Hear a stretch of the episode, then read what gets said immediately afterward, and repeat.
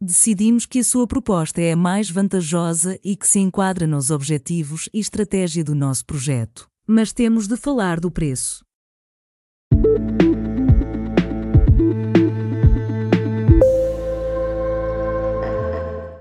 O meu 2024 começou animado com uma série de pedidos de orçamento. Seis, para ser mais claro.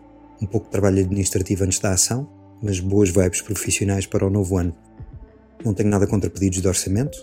O meu trabalho não tem uma tabela de preços exposta para o cliente ver antes de entrar, como um restaurante ou uma loja de roupa que tem preços em etiquetas nos itens que vende. Por isso, pedir preços para um trabalho de design, mais do que compreensível, é obrigatório. Entretanto, quatro desses seis pedidos de orçamento passaram a concurso após a apresentação dos valores. Há um longo caminho que separa um pedido de orçamento de um concurso. E compreenda-se por concurso a apresentação do preço e a apresentação de uma solução completa para o determinado projeto. É fácil chegar a duas ou três ou mais agências, apresentar um briefing, a pedir uma solução para um determinado problema e já agora apresenta aí um preço para eu ter um argumento para recusar os trabalhos mais caros, independentemente da qualidade dos mesmos. Qual é o risco envolvido por quem promove tal concurso? Recebe duas, ou três, ou mais propostas e só paga uma. E ainda pode fazer um chorinho ao preço apresentado da proposta vencedora, entre aspas.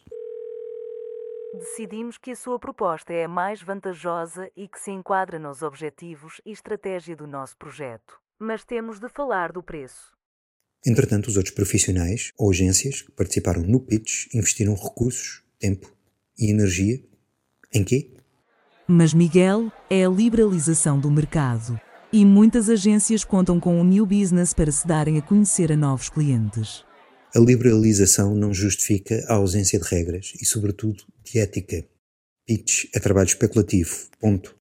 E deveria ser proibido, a não ser que existam regras bem claras que legitimam essa consulta ao mercado. Em 2015, 32 das então 35 agências de publicidade inscritas na APAP, a Associação Portuguesa das Agências de Publicidade, Comunicação e Marketing, assinaram um acordo em como se comprometiam que um concurso privado deverá contar com um máximo de três agências concorrentes. O número poderia aumentar para quatro se for contabilizada a anterior agência com que o cliente trabalhava. Esta medida, apesar de relevante, não resolve uma série de outras questões que deveriam ser importantes no momento de lançamento de um concurso. Crítica e queixume é algo que há por aí aos pontapés.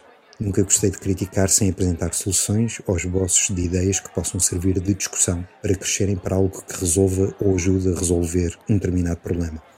Por essa razão, deixo aqui uma série de considerações que me parecem pertinentes. Em primeiro lugar, uma consulta de mercado só deverá acontecer a partir de um determinado valor. Concursos para 3 mil euros? 2 mil? Qual é o próximo passo? Concursos para fazer um folheto?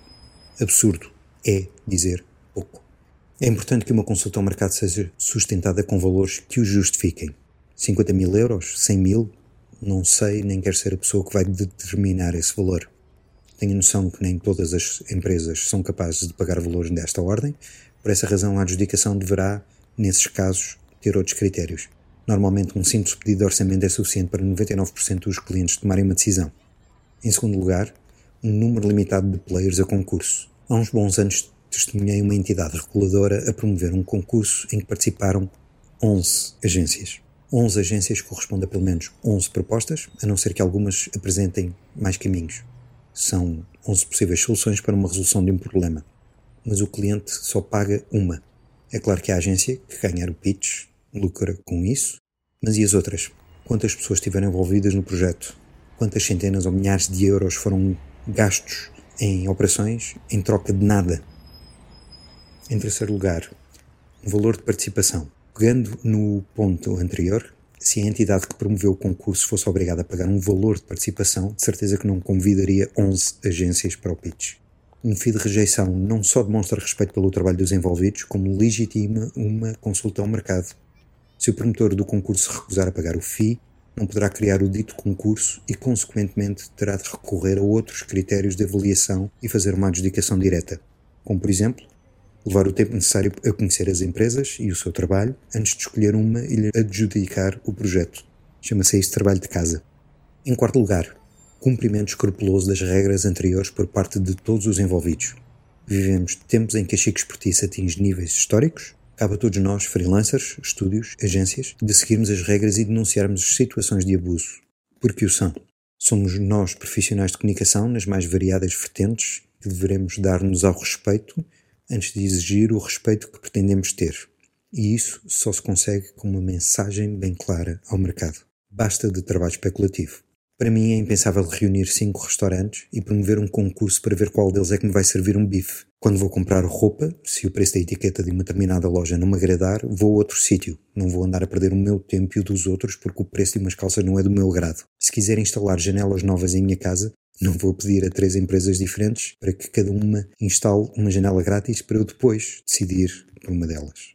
Podia fazer uma temporada inteira deste podcast com exemplos absurdos de situações a que nós, profissionais de design, comunicação e afins, estamos expostos diariamente e compactamos com elas ao aceitar trabalho especulativo, pedidos de borlas e situações que diminuem a nossa atividade. Todos os trabalhos, todos os serviços, todos os produtos têm um preço. Porque não o design gráfico? Um pequeno à parte. Enquanto escrevi o guião para este episódio, tropecei num post de Instagram de um estúdio de Brooklyn, Porto Rocha, que criou um site, nofreepitches.com, com a intenção de criar um movimento, um compromisso para todos os envolvidos na indústria criativa de recusar trabalho grátis. Ao assinar, estás a comprometer-te em como não participarás em trabalho não remunerado. Assina, partilha, faz parte da discussão. Vamos mudar o que está errado. Desde que comecei a trabalhar por conta própria que me recuso a participar em concursos. Este mês de janeiro, recusei duas oportunidades de trabalho incerto num deles, nem quis saber dos termos envolvidos, bastou-me ouvir as palavras pitch e agência na mesma frase.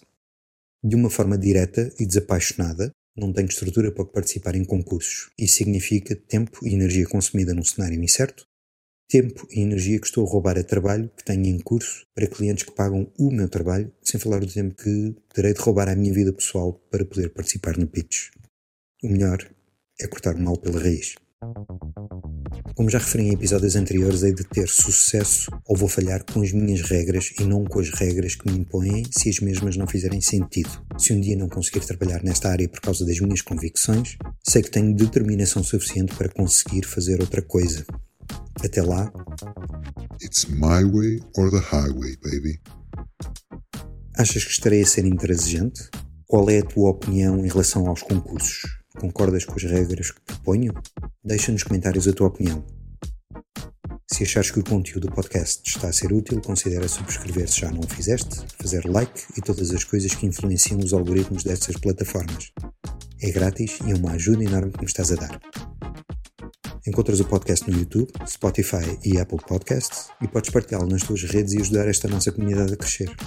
Obrigado por chegares até ao fim deste episódio e até ao próximo.